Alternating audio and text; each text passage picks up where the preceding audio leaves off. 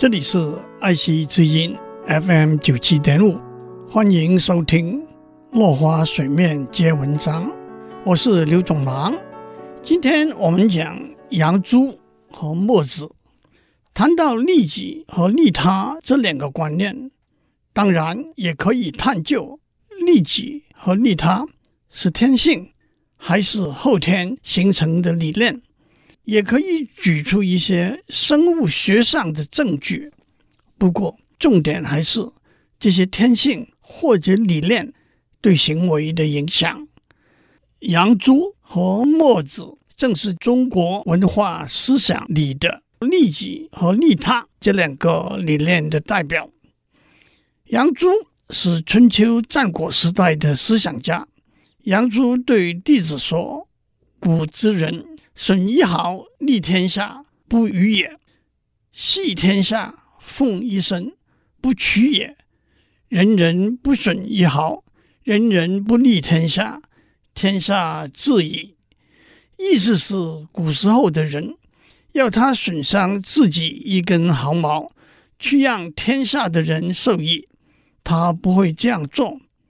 若要拿全天下的东西来奉养他一人，他也不会要。如果每个人都不损害自己的利益，也不给天下的人好处，天下就太平了。杨朱的理念可以算是利己主义或者个人主义。墨子本名狄，是春秋战国初期的思想家，他提出兼爱的观点，也就是利他主义。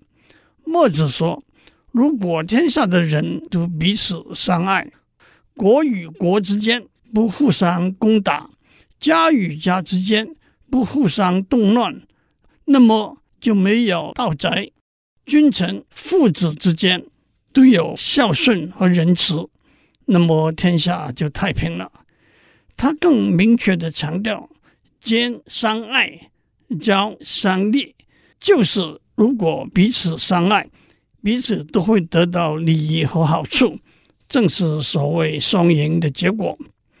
孟子把杨朱和墨子的理念做了一个比较：杨子取为我，拔一毛而利天下，不为也；墨子兼爱，谋鼎放踵，利天下为之。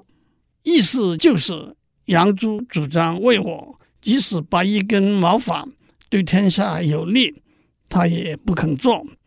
墨子主张兼爱，即使磨秃了头，走破了脚后跟，只要有利于天下，他也要去做。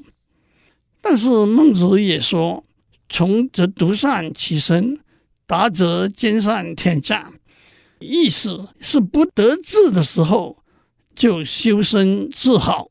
修养个人的品德，得志的时候就让天下都受到照顾。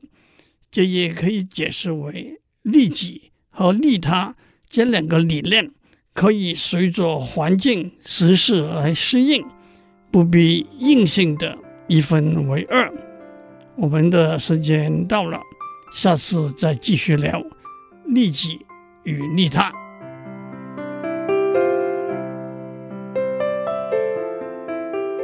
以上内容由台达电子文教基金会赞助播出。